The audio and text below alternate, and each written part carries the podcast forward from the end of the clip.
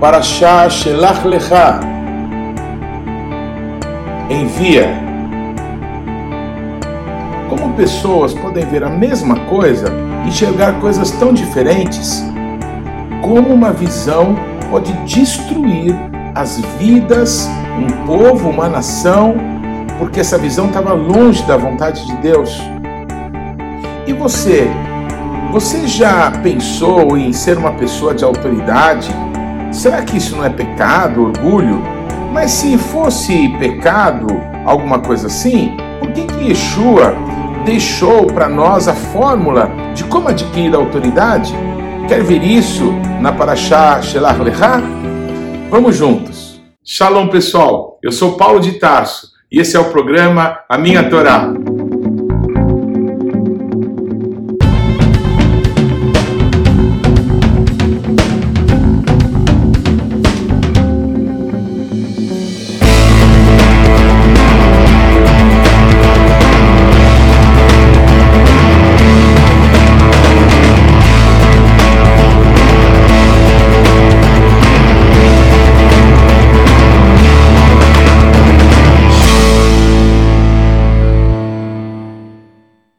Favor, gaste agora alguns segundos, interaja conosco, deixe aí o seu like, faça algum comentário, torne esse vídeo ainda mais relevante, compartilhe com os teus amigos. E se você não se inscreveu ainda, não deixe de se inscrever nesse canal. Clique aí no sininho para que você receba as nossas notificações. E vamos juntos mergulhar no conhecimento da palavra de Deus. Shalom, queridos, tudo bem? Essa é a Parashá Shelach Lecha, envia. O nosso Deus, depois de peregrinar com o seu povo pelo deserto, leva o seu povo até a entrada da terra prometida. Que oportunidade! O nosso Deus queria que o povo experimentasse a terra, que o povo pudesse é, ter um olhar segundo a vontade de Deus, para discernir quais os desafios, é, de que maneira ia ter que se aplicar para possuir aquela terra. O nosso Deus então ordena que Moisés envie essa expressão Shelach Lecha, que lhe enviasse é, pessoas representando toda a nação de Israel para que pudessem é, ver a terra, para que pudessem fazer como o que chamamos um mapeamento espiritual, para que pudessem tanto ver coisas naturais como coisas que apontavam para o espiritual. Se as cidades elas eram muradas, se tinham fortificações, como que a terra era, se era boa, se era estéril, como que é, eram os habitantes da terra, que eles tivessem uma visão ampla, uma visão clara, uma visão realista é, do que seria necessário empreender para tomar posse, para viver as promessas de Deus. Então, é, Moisés envia essas 12 pessoas. É muito importante nós destacarmos que entre esses 12 príncipes de Israel, um representando cada uma das 12 tribos, nós tínhamos um desses príncipes que se chamava Rochei, ou em português, ou aportuguesado, Oséias palavra que quer dizer servo. Mas essa pessoa, é, Moisés, ele coloca um apelido nessa pessoa, porque esse, essa pessoa chamada Rochei, Oséias, ela era um servo de Moisés. Ele estava junto com Moisés, é, prestando ali atenção, é, serviço para tudo que ele precisava. Cada vez que Moisés entrava na tenda onde ele habitava e a presença de Deus vinha sobre aquela tenda, toda a nação de Israel ficava observando esse relacionamento de face a face, essa proximidade de Deus para com eh, Moisés, mas tinha alguém que estava perto, tinha alguém que não abandonava a tenda, tinha alguém que estava ali no local do encontro, no lugar da presença de Deus. E esse era Rochei, esse era o servo, esse era Oséias. E esse Oséias, essa pessoa que deitava água nas mãos de Moisés, é, Moisés o chama de Yehoshua, Moisés o chama de salvação. Que figura mais maravilhosa, que figura mais extraordinária que aponta para Yeshua, amém? A salvação. Entenda que é o mesmo nome, Yeshua e Yehoshua. É como é, dizermos, é como no passado se falava, a vossa mercê, é, querendo tratar hoje é, desse pronome, você.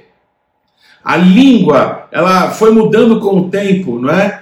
mas a palavra salvação em hebraico se falava Yehoshua, e nos dias do nosso Salvador, do nosso Rei, não é? Essa palavra era Yeshua. é, a salvação que vem de Deus. É muito interessante pensar que esse personagem bíblico tão conhecido, tão importante, o líder da conquista da terra prometida, não é? Ele que quando jovem, 40 anos antes de possuir a terra, como comandante de Israel, ele foi um dos espias enviados para observar a terra. Esse homem, não é que se chamava servo, Rochei, ele passou a se chamar Yehoshua, salvação. É, Yeshua, na noite em que ele foi traído, ele ensina como última aula para os seus discípulos que aquele que serve, não é, vai adquirir autoridade, que não é errado querer ter autoridade. Jesus, é, inclusive, Yeshua, inclusive, ensina como devemos fazer para adquirir autoridade. E o que temos que fazer é servir. Pois Yehoshua, esse é, salvação é, que Deus tinha para o seu povo, ele era da tribo de Efraim.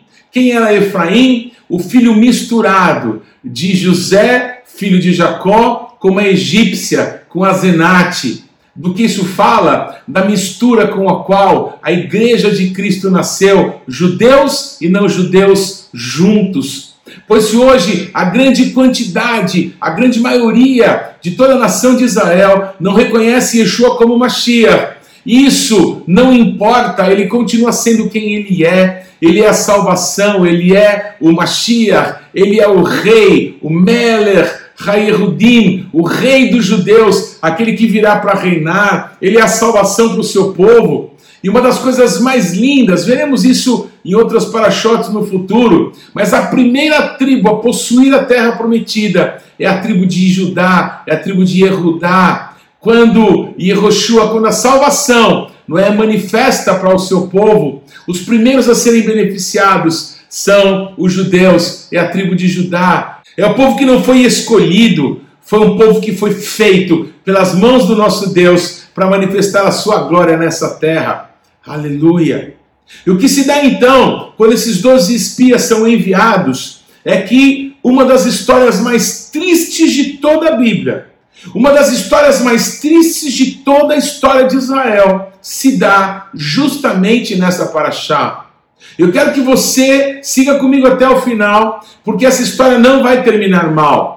Essa história, ela vai terminar falando de esperança, porque o nosso Deus, ele é Deus, ele não muda, não obstante as situações, não obstante a incredulidade, não obstante as pessoas é, deixarem o nosso Deus dando as costas para ele, não é? Chamando sobre si o próprio mal, o nosso Deus permanece onde ele sempre esteve na eternidade, no alto e sublime trono, sendo exaltado e glorificado pelos serafins que todo o tempo dizem: Santo, Santo, Santo é o Todo-Poderoso, toda a terra está cheia da sua glória.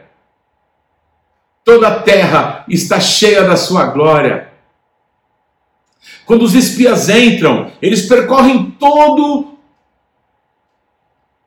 Quando os espias então entram em Israel, eles percorrem todo o território da terra prometida, vão para o norte, vão para o sul, eh, as extremidades, eles passam nos vales, nas montanhas, eles observam, eles observam tudo, tiram conclusões de tudo. Havia uma ordem específica de Moisés que eles trouxessem do fruto da terra, e eles fazem isso no vale que ficou conhecido como Vale de Escol, de onde eles tiraram um cacho de uva tão grande a ponto de dois homens é, que ser usados para carregá-lo, não é? Eles levam esses frutos e todos ficam maravilhados, porque a terra realmente era muito boa. A terra prometida era uma terra que produzia frutos extraordinários. Mas quando aquelas pessoas começam a dar o relatório, eles começam a falar coisas terríveis. Eles começam a amedrontar o povo com o relato dos olhos deles. O que é curioso é que os doze espias, durante 40 dias, viram a mesma coisa. Como pessoas podem olhar para a mesma coisa vendo coisas tão diferentes? Porque dez dos espias disseram: Olha, é impossível, essa é uma terra que devora os seus habitantes. É impossível que a gente conquiste, porque tem gigantes morando nessa terra. São muitos povos hostis, as cidades são grandes, são fortificadas. Todas essas coisas que eles estavam falando eram relatos fiéis do que realmente eles tinham visto. O problema não é falar é, aquilo que você realmente viu. O problema são as conclusões que você tira por aquilo que você vê. Uma pessoa pode observar a mesma coisa e ter conclusões totalmente distintas. Talvez alguém, um otimista, não é? Uma pessoa aí, é, meio com a cabeça na lua, olhando para aquilo tudo, é, pode ter pensado: não, a gente não precisa nem de Deus aqui, porque a terra é tão boa, tem coisas tão boas, vamos lá, vamos conquistar e tudo mais. Sem buscar de Deus o como, a estratégia, a hora certa. O pessimista talvez dissesse assim: não, a gente já está bem, estamos aqui no deserto. É incrível como tem pessoas que se conformam, não é mesmo com o deserto, mesmo com a miséria, mesmo com a destruição, porque não querem se arriscar a viver aquilo que o nosso Deus prometeu para nós e que só vai ser alcançado, acessado por meio de fé. Mas existem pessoas que não são alienados, que não fingem que não temos obstáculos, dificuldades para enfrentar, para vencer mas eles observando e fazendo um relato claro, objetivo, real das circunstâncias, eles colocam os olhos em Deus. Eles levam os seus olhos para a eternidade, onde nosso Deus eh, governa, onde nosso Deus está. E pessoas assim trazem relatos como Caleb, quando aqueles dez espias. E é muito importante fazermos uma pausa para pensarmos nesses dois grupos dentro daquele que era para ser um grupo só. Doze príncipes de Israel foram enviados para o quê? Para que pudessem trazer um relato, um relato é, mostrando que o nosso Deus tinha algo precioso para eles e que agora era hora da conquista. E segundo o relato, deveriam buscar a Deus para saber como deveriam entrar, por que caminhos, por onde deveriam se manifestar em primeiro lugar. Mas esse grupo se divide e o povo dividido não prospera. Quando há divisão no meio do povo de Deus, as pessoas não avançam.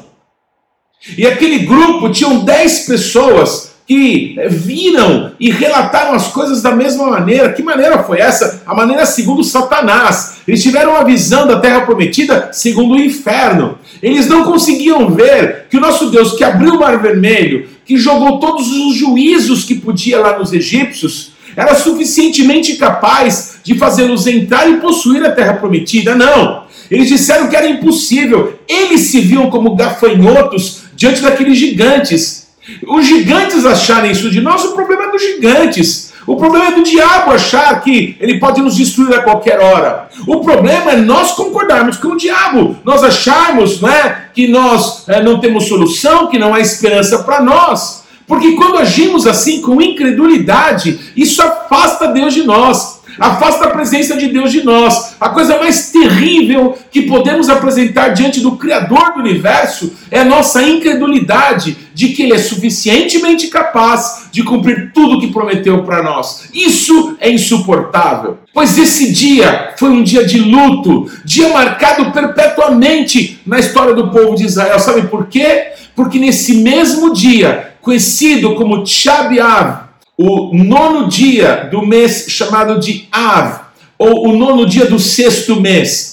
Nesse dia, o povo começou a chorar e começou a blasfemar e começou a dizer: é melhor que tivéssemos morrido no Egito. Eles quiseram matar o Moisés, quiseram levantar um capitão entre eles que os levasse de volta para o Egito, pois as coisas que falaram eles comeram nas suas próprias vidas. Ah, vocês querem morrer no deserto? Pois no deserto vocês vão morrer. Na história de Israel, esse dia, esse dia de tristeza, de luto, de incredulidade, foi marcado nas gerações por destruições.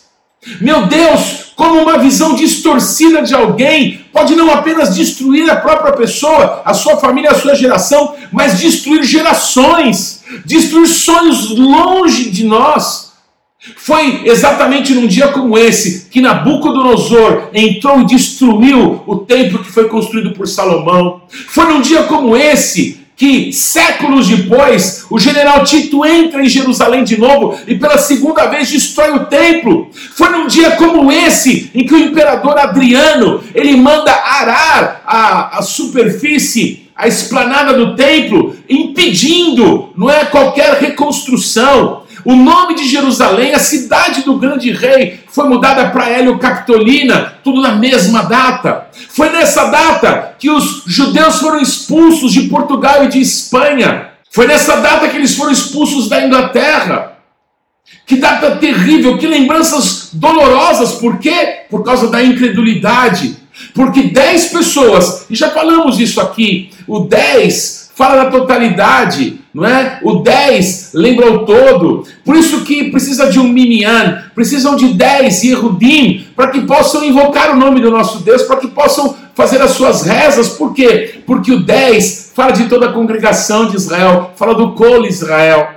Então, quando dez espias relatam, não segundo Deus, mas segundo a pobreza, a miséria, a incredulidade dos seus corações, eles contaminam toda a nação de Israel. Josué e Caleb, esses dois amigos, é curioso, não é? A tribo de Efraim e a tribo de Judá estão ali representados, estão ali juntos. Essas duas tribos juntas, não é? A tribo de Efraim, a tribo misturada, mas que tem salvação com os Yehudim, com aqueles que foram feitos pelas mãos do nosso Deus para manifestar o seu amor nessa terra. Os primeiros a darem na terra prometida foram os judeus, foram os da tribo de Judá. E o segundo grupo, a segunda tribo herdar, é justamente a tribo de Efraim. Não custa lembrarmos que desde 1948, não é? a nação de Israel voltou a ser uma nação independente, um Estado judaico é, na terra prometida, na terra que o nosso Deus prometeu a Abraão e aos seus descendentes. Em 1967, na Guerra dos Seis Dias, Jerusalém foi unificada. Os judeus estão lá através da intercessão de homens e mulheres ao redor do mundo. Me deixa contar essa história para você. No final da década de 20, Deus começa a alcançar pessoas do mundo inteiro com um movimento que se chamava Holiness, santidade. No Japão, uma família muito importante para nós brasileiros, a família Itioca, porque dessa família o nosso Deus despertou uma irmã muito querida, não é? Que foi um grande instrumento de Deus por gerações, por décadas aqui no Brasil, pregando a palavra de Deus, levando o povo de Deus à liberdade no espírito. Pois bem, os pais da querida Neuza Itioca. Eles se converteram no Japão. Eles participaram de um movimento de oração 24 horas por dia. E um dos grandes alvos que eles tinham é que o povo judeu, que estava, escute isso, antes da Segunda Guerra Mundial, estavam espalhados pelo mundo inteiro. E aquele grupo de pessoas que estava no Japão, é, aliados, aliançados com pessoas que estavam na Suécia e nos Estados Unidos, pessoas que oravam 24 horas por dia em várias nações, um dos alvos era orarem para que os judeus pudessem voltar para a terra prometida, pudessem ter um lugar para eles na terra que Deus prometeu a Abraão e aos seus descendentes, porque eles criam que quando isso acontecesse, o Mashiach, o Messias Jesus, estaria às portas, estaria voltando. Pois isso é o que aconteceu, porque a tribo de Efraim, que tem Yehoshua, que tem salvação, que tem Jesus, não é? A figura de Yeshua é a figura de Yehoshua. E é ele que conduz toda a nação de Israel a possuir a terra prometida. A primeira, o primeiro grupo a possuir é o grupo de Judá, como eu falei, mas o segundo grupo é o grupo de Efraim, é o grupo misturado que fala da igreja. Pois se os judeus estão lá há mais de 70 anos, como uma nação independente. Se há mais de 50 anos Jerusalém voltou para a mão do povo judeu, eu quero que você levante os teus olhos para os céus, porque a nossa redenção está chegando. O tempo de nós habitarmos e possuirmos o descanso que o nosso Deus tem para nós, um descanso que o povo de Israel não conquistou, habitando, possuindo, conquistando a terra prometida, porque o nosso Deus falava de algo superior. Eu quero que você saiba que estamos cada vez mais perto de viver essa grandiosidade da parte do nosso Deus. Então, se dez espias viram segundo Satanás, viram segundo as trevas, há duas testemunhas, há dois que, movidos pelo Espírito Santo, cheios de fé, cheios de esperança no nosso Deus, viram algo completamente diferente do que aqueles dez espias. Como eu disse, a visão natural foi a mesma, os relatos foram os mesmos, mas a fé que estava no coração deles não fazia parte do coração daqueles dez incrédulos. Caleb faz calar toda a nação, e ele começa a gritar: Eia, subamos e possuamos essa terra. Essa é a terra que Deus deu para nós. Se o Senhor nos deu, quem que pode impedir que possamos tomar posse dela? Quem é poderoso como o nosso Deus?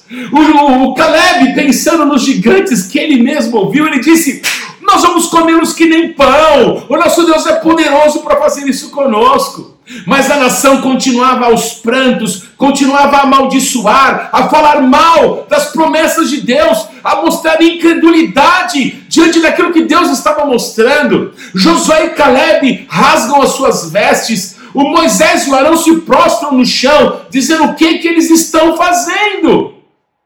Pois o nosso Deus disse: basta. Mais uma vez, um basta de Deus, mas agora um basta para aquela geração Há menos de dois anos, um censo levantou mais que 600 mil homens em Israel. Aquela geração inteira seria sepultada naquele deserto. Aquele deserto agora se transformara num cemitério, num cemitério de incrédulos. Esse é o lugar para os incrédulos, o deserto. Vocês preferem o deserto? Vocês não querem o desafio de lutar e possuir a terra que, sob juramento, o nosso Deus nos prometeu dar? Então que vocês escolham o melhor lugar para a sua cova, porque vocês vão morrer no deserto. Deus não suporta a incredulidade. Mas Josué e Caleb, dentro daquele grupo, foram preservados. Caleb com 80 anos. O nosso Deus ainda o mantém forte ele que tinha uma promessa, que Hebron, que ele mesmo tinha visto, Hebron que tinha gigantes, o nosso Deus prometeu que Hebron seria de Caleb da sua descendência, e aos 80 anos, com seus filhos e talvez os seus netos, ainda Caleb estava forte para subir aquele monte e possuí-lo por causa da promessa do nosso Deus que não pode ser quebrada. Bendito e engrandecido o nome do nosso Deus. Vivemos dias maus? Sim! É, as situações políticas, econômicas estão, parece que, totalmente contrárias a nós. Parece que sim! Parece que somos perseguidos, parece que somos minoria, nos, nos xingam de todas as coisas, né? Negacionistas, reacionários, pessoas que acreditam nessas histórias. Eu quero dizer, eia, subamos e possuamos essa terra porque está escrito que se o amor de quase todos se esfriaria, foi Jesus que disse isso. Yeshua advertiu para que as pessoas nos últimos dias tomassem muito cuidado, porque uma praga, porque uma doença afetaria o coração de todos. Talvez os relatos cheios de incredulidade que se espalham por aí não é? continuam fazendo com que as pessoas deixem de crer que o nosso Deus ainda faz milagres, que o nosso Deus abre portas aonde não há, que o nosso Deus faz o mar vermelho se abrir, é o mesmo Deus que pode fazer o Rio Jordão se abrir para que possamos entrar e possuir o que Ele tem para nós. Mas eu quero te dizer: levanta os teus olhos para os céus, tira os teus olhos dos problemas, tira os teus olhos das situações, de onde me virá o socorro? Esri Mein Hashem. O meu socorro, o meu Esdras, a minha palavra vem do eterno que fez os céus e a terra. Aleluia! Eu quero que você lembre das palavras de Abacuque. O livro do profeta Abacuque começa, ele como que lendo o jornal de hoje e dizendo: Deus, eu só vejo desgraça, só tem injustiça, só tem problemas. Mas o é, Abacuque, ele toma uma atitude, é uma atitude que nós precisamos ter. É, as situações são complicadas, mas o Abacuque disse: Eu vou subir para minha torre de vigia e eu não saio de lá enquanto Deus não falar comigo, enquanto Deus não me der uma resposta. O nosso Deus tem uma resposta, o nosso Deus tem para nós um caminho no ermo, ele tem um caminho no meio do deserto, onde a água vai brotar. Se a água brotou no deserto de uma rocha, o que Deus não poderá fazer por nós, no trabalho, para entrar e possuir a terra prometida, o que Ele não poderá fazer por nós. Ainda que o fruto da oliveira minta, ainda que a videira, ainda que as figueiras não deem o seu fruto, ainda que não tenha gado no pasto, ainda que não tenha ovelhas no curral, eu me alegrarei no Senhor eu me alegrarei como uma corça anseia pelas águas, eu anseio pela presença do nosso Deus. Sabe por quê? Porque eu ouvi falar da fama do nosso Deus, eu ouvi falar que Deus é bom e que Ele tem poder para mudar a nossa sorte. Senhor, aviva a tua obra no decorrer dos anos, e no decorrer dos anos faz a tua obra afamada. Esse é o tempo de Deus para nós. Eu quero que você saiba que o menino Josué, que vai e é um espia, 40 anos depois ele era o líder de toda a nação. O Josué não tinha mais condições de espiar a terra. Agora era hora dele preparar outros. E quem ele manda? Ele manda Salmão e manda Pinhas. Esses nomes não são citados aqui nesse trecho da Torá, mas Salmão é aquele descendente de Judá que se casa com Raabe e que se torna então pai de Boaz. Ele foi um dos espias e o outro foi Pinhas, o neto de Aharon, de Arão, o sumo sacerdote, que toma uma posição de proeminência. Daqui a algumas semanas teremos a Paraxá Pinhas, que vamos falar de uma forma muito especial desse grande herói do povo de Deus. Agora, esses jovens, tinha chegado o tempo deles. Eu quero dizer que nós temos pessoas que vão olhar para uma prostituta e vão dizer: essa mulher tem caráter. Eu vou tomar essa mulher para ser a minha esposa, porque o nosso Deus muda destinos, o nosso Deus muda a história. Eu quero dizer que esse homem foi pai de Boaz, que era um homem justo, um homem íntegro, um homem que tratava bem os seus empregados e era bem tratado, respeitado por eles, porque aprendeu o respeito que temos que ter pelas pessoas, não importante se são servos, se são senhores, são pessoas amadas por Deus, alvos do amor do Senhor. Isso se conquista com jovenzinhos que agora são enviados para viver as suas experiências, para aprender a depender de Deus, a confiar no Senhor, a esperar os livramentos de Deus e vão voltar contando testemunhos incríveis de que essa é a hora de possuirmos a terra que, sob juramento, o nosso Deus prometeu para nós, para os nossos pais, para os nossos antepassados e para as nossas vidas. Eu quero encerrar te dizendo que desde criancinha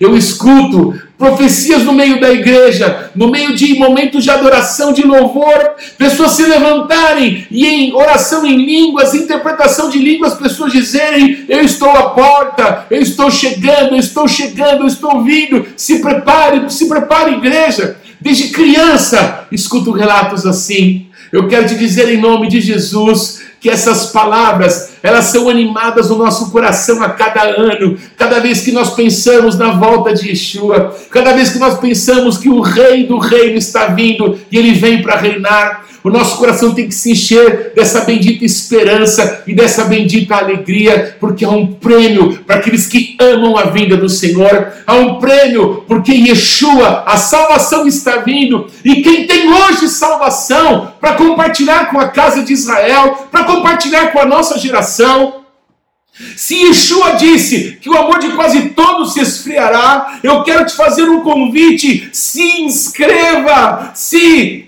voluntarie para ser parte daqueles que vão estar com o coração queimando de paixão pelo nosso Deus e que vão pregar o evangelho do reino a todas as nações, e então virá o fim, quando Yeshua vier para reinar, bendito e engrandecido seja o nosso Deus que o teu coração queime, porque nós não estamos cercados, nós estamos cercando. Essa terra é nossa e o Senhor vai ser glorificado nela. Ouviram do Ipiranga? Jesus Cristo é o Senhor dessa nação. Bendito é o nome de Jesus. Nós vamos viver os nossos melhores anos, nós vamos viver o maior avivamento que já sonhamos viver nessa nação, vamos ver os judeus se convertendo, nós vamos ver as nações aos pés de Cristo, nós vamos ver Yeshua vindo, vindo para reinar. Levanta os teus olhos, porque a nossa redenção é chegada. Esri Nei Hashem, o nosso socorro vem do Senhor, que fez os céus e a terra.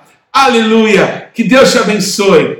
Que mitzion tesetorá, o Dvar Adonai, Yerushalayim e de Sião virá a lei e a palavra de Deus de Jerusalém.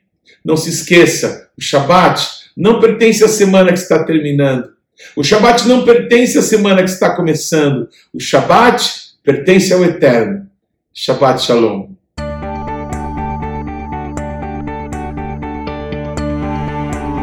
Não deixe de ler ou de ouvir os textos que foram citados na paraxá dessa semana você pode acessá-los ou no nosso site ou nas principais plataformas de podcasts.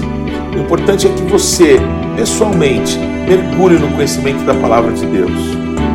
Você pode participar ativamente do programa Minha Torá, se inscrevendo no nosso canal, mandando perguntas, interagindo, compartilhando com seus amigos é, porções que vão te edificar. Mas também você pode fazer parte disso, semeando financeiramente para que esse canal se desenvolva ainda mais.